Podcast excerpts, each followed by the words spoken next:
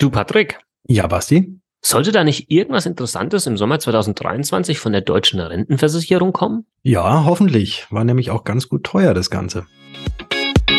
Versicherungsgeflüster. Der Podcast für echtes Versicherungswissen.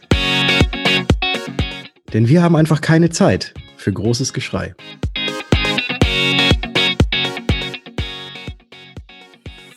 Hallo und herzlich willkommen in einer neuen Ausgabe des Versicherungsgeflüster Podcasts. Mein Name ist Bastian von Versicherung mit Kopf und natürlich auch heute wieder mit dem Start der liebe Patrick. Und was ist Versicherung? Servus Patrick. Servus Basti und hallo liebe Zuhörerinnen und Zuhörer.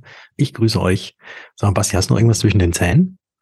Ja, tatsächlich, so ein Stimmen-Hustenbonbon, ne? nachdem wir mhm. heute so viele Videos aufgenommen und jetzt noch Podcast. Ja. Ja, ich habe gerade schon gedacht, du, du schmatzt ein bisschen, aber wahrscheinlich jetzt. Tut mir leid, ist gleich weg. Ja, ist okay, gleich weg. Alles klar. Ich brauche nämlich, Dann, Achtung, jetzt kommt eine. Überleitung, halt dich ja. fest. Oh ja. Oha, oha. Ich werde nämlich anders als die Bundesregierung dafür keine fünf Jahre brauchen.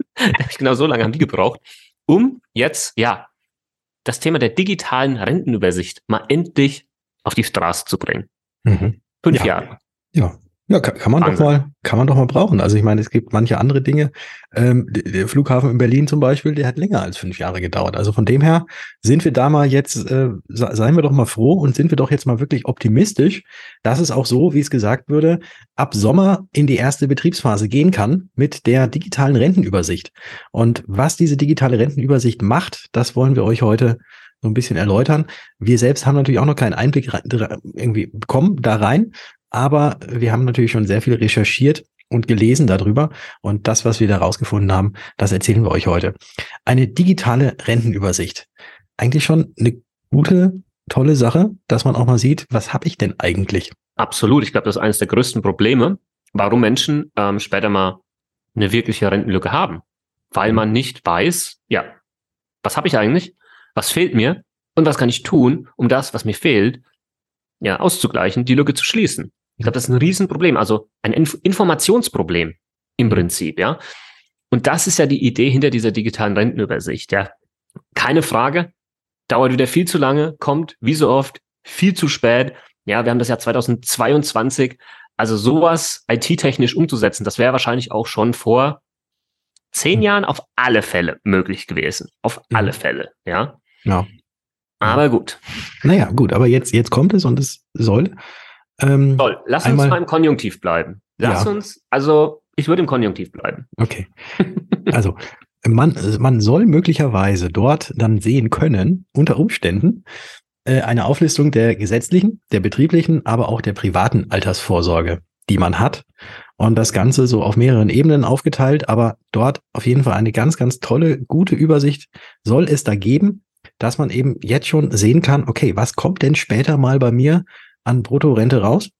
Äh, was habe ich denn überhaupt schon alles? Und reicht mir das Ganze? Ich glaube, bei dieses reicht mir das Ganze, da versteifen sich wahrscheinlich heute immer noch ganz viele drauf und sagen, na ja, das ist ja bis dahin, das wird schon irgendwie gut gehen. Ja, mhm. vermutlich. Ja. wird schon irgendwie gut gehen. Das klingt so nach, mhm. passt schon, ja. Mhm. Der Staat wird es schon richten am Ende. Mhm.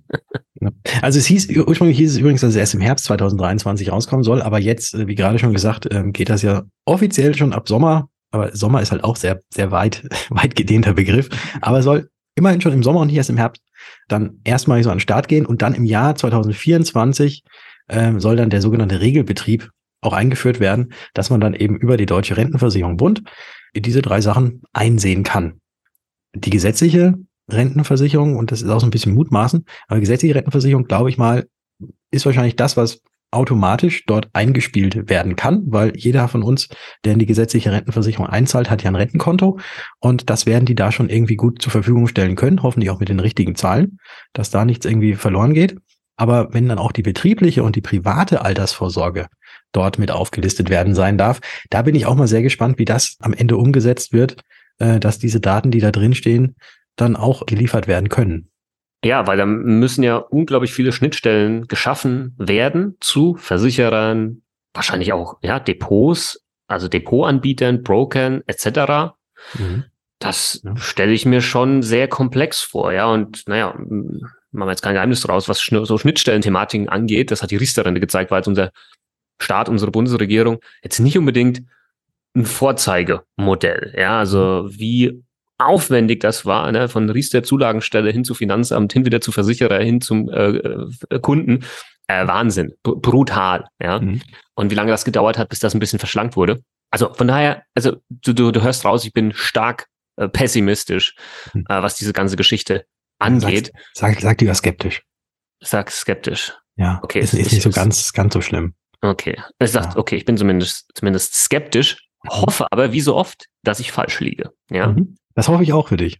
Richtig cool ist, dass das eine geile Übersicht äh, ist, wo du siehst, guck mal, das ist dein Anspruch aus der gesetzlichen Rentenversicherung, hier sind deine Ansprüche aus deinen privaten Rentenversicherungen, betriebliche Altersvorsorge, deiner normalen, weiß ich nicht, ETF-Rentenversicherung der dritten Schicht, dann hast du hier noch eine Riester-Rente, dann hast du hier noch eine Basisrente und hier hast du noch irgendwie äh, dein Depot, wobei da stelle ich mir halt vor, wie, wie soll das umgerechnet werden, weil du kannst ja aus dem Depot nicht, nicht direkt eine monatliche Rente umwandeln, die mhm. dann da irgendwie angezeigt wird oder so. Also ja da sehe ich schon wieder eines der, der großen Probleme, dass das nicht komplett dargestellt werden kann. Genau, genau genauso wie auch die Immobilien. Auch nicht, ne? Ich wollte es gerade sagen, genau, Immobilien ja. werden da jetzt auch nicht äh, mit berücksichtigt werden. Äh, wurde auch in der Vergangenheit sehr viel kritisiert, das Ganze, aber die werden da jetzt auch nicht mit reinfallen. Und für viele ist natürlich auch eine Immobilie ja auch eine Altersvorsorge. Ich glaube, man wird es nie irgendwie hinkriegen, dass man zu 100 Prozent alles irgendwie in einem nicht selbst erstellten Plan auflisten kann, aber ich glaube, es ist eine sehr, sehr gute Grundlage, wenn das denn dann funktioniert, um dort schon mal einen ersten guten, guten Einblick ähm, zu bekommen.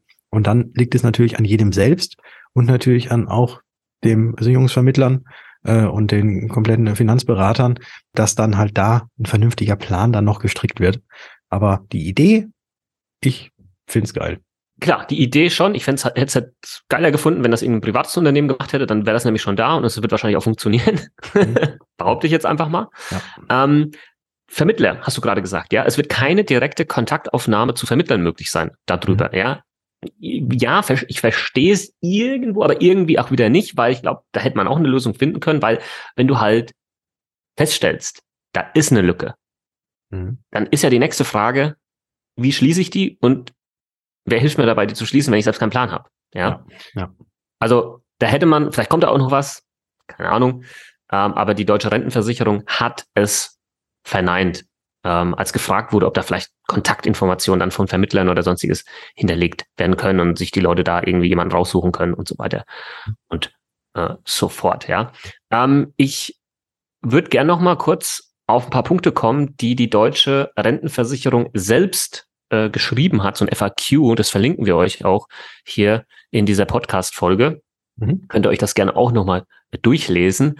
Ähm, das sind nämlich ein paar interessante Punkte äh, auch aufgezählt, äh, vor allem auch, äh, wir haben es ja eingangs im Intro schon erwähnt, was die Kosten angeht von, von dem ganzen Spaß. Und da kommen wir mhm. gleich noch drauf ja. zu sprechen. Ja.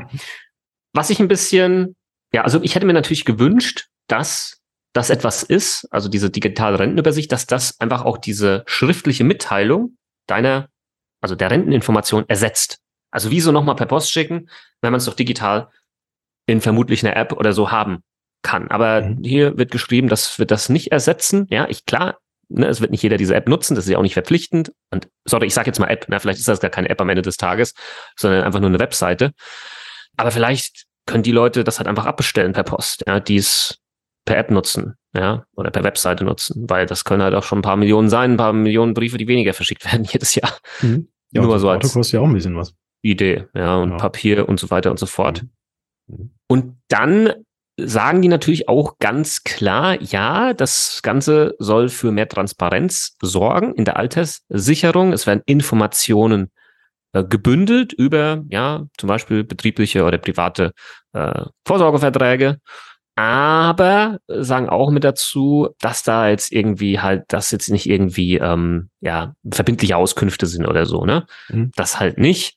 Und dass es auch nicht so ist, dass du komplett, also dass dieses System jetzt komplett irgendwie andere Auskünfte, Beratungen und eben auch die angesprochenen Renteninformationen ersetzen wird. Ja, mhm. das äh, sagen sie auch hier in den FAQ, das wird nicht der Fall sein. Nee, ja. weil das kann ja auch nicht sein, weil du musst ja, man muss sich ja selbst auch irgendwie drum kümmern, dass gerade aus der privaten Altersvorsorge, dass da diese Daten natürlich auch aktuell und gut drin sind und dass man das halt auch irgendwie noch ein bisschen gepflegt hat. Ja, also von dem her, man muss schon ein bisschen was selber dafür tun. Ich finde den Satz hier ganz toll. Im FIQ auf mhm. die Frage, ja, äh, kann und wird die digitale Rentenübersicht das vorhandene Informationsangebot der deutschen Rentenversicherung ersetzen? Antwort, nein. Die digitale Rentenübersicht ist ein ergänzendes Informationsangebot zur Altersvorsorge und soll die detailliertere, Achtung, und von den Versicherten sehr positiv bewertete Renteninformation der gesetzlichen Rentenversicherung nicht ersetzen. Die Leute will ich gerne mal treffen, ja, äh, die das positiv bewertet haben, weil wenn wir mal ehrlich sind, wissen wahrscheinlich die wenigsten da draußen, wie man diese Renteninformation überhaupt zu lesen hat, was das überhaupt bedeutet und äh, vor allem, dass die Zahl, die da steht, nicht das sein wird, was du später auf dem Konto haben wirst. Mhm. also ja, äh, fand ich zumindest ein wenig amüsant, äh, diesen ja. Satz. Etwas, was jetzt nicht so amüsant ist, aber was äh, in Anbetracht aktueller anderer Zahlen, die man so hört, die irgendwie so in Milliardenhöhe gehen, ist das, was diese ganze Entwicklung gekostet hat. Und das wollen wir euch natürlich auch nicht vorenthalten, da mal zu erwähnen, wie denn so die Entwicklung und die erste Betriebsphase, welche Kosten denn da so entstanden sind. Und das überlasse ich dir, Basti.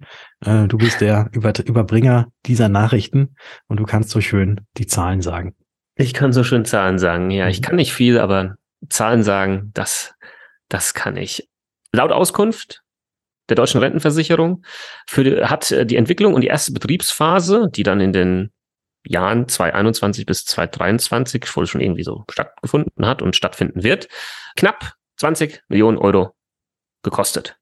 Und dann haben wir noch den Regelbetrieb. Das heißt, was dann nach gegenwärtigem Planungsstand jedes Jahr auch an Kosten verursacht wird. Und da sind wir auch nochmal bei schlappen 4,5 Millionen Euro jährlich. Und wer trägt die Kosten? Der Bund. Also Steuerzahler am Ende. Ja, das ist auch so. genau. Ne? So oben, oben so im Nebensatz mhm. sehr positiv bewertet von, mhm. von den Bürgern, ja. Aber hier könnte man mal sagen, die Kosten werden vom Bund getragen, können wir auch noch Einschub machen, also von euch. Stimmt.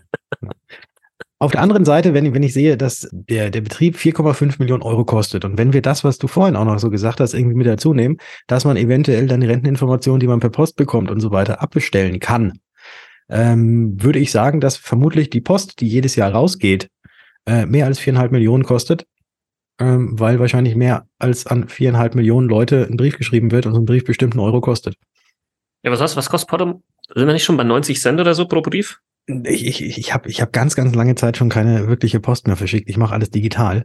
Deswegen, mhm. ich, ich kann dir tatsächlich das aktuelle Porto kann ich dir gar nicht nennen. Aber ähm, selbst wenn wir da jetzt sind, müssten wir ja, eigentlich mal schnell also, googeln, was das kostet. Da brauchst du jetzt kein Mathe-Genie sein, das nee, werden mehr als ja, äh, ja. 4 Millionen Men Menschen sein, ja. Ja. Oder 5 Millionen, die, ja, und du musst die ja auch noch, bekommen jedes Jahr. Genau, und du musst ja dann auch noch äh, eben das, äh, den Briefumschlag und das Papier und den Druckkosten und so weiter. Die Leute, die den Brief erstellen, ja, genau. und, und, und. Äh, mhm.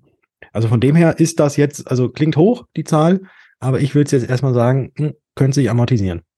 Wenn das so gemacht wird. Also, ja. so, ich lese das so raus, dass du trotzdem noch die Renteninformation per Papier bekommst. Mhm. Ja. Fände es aber gut, wenn man halt sagen könnte, nö, stellt mir das doch da im System ein. Mhm.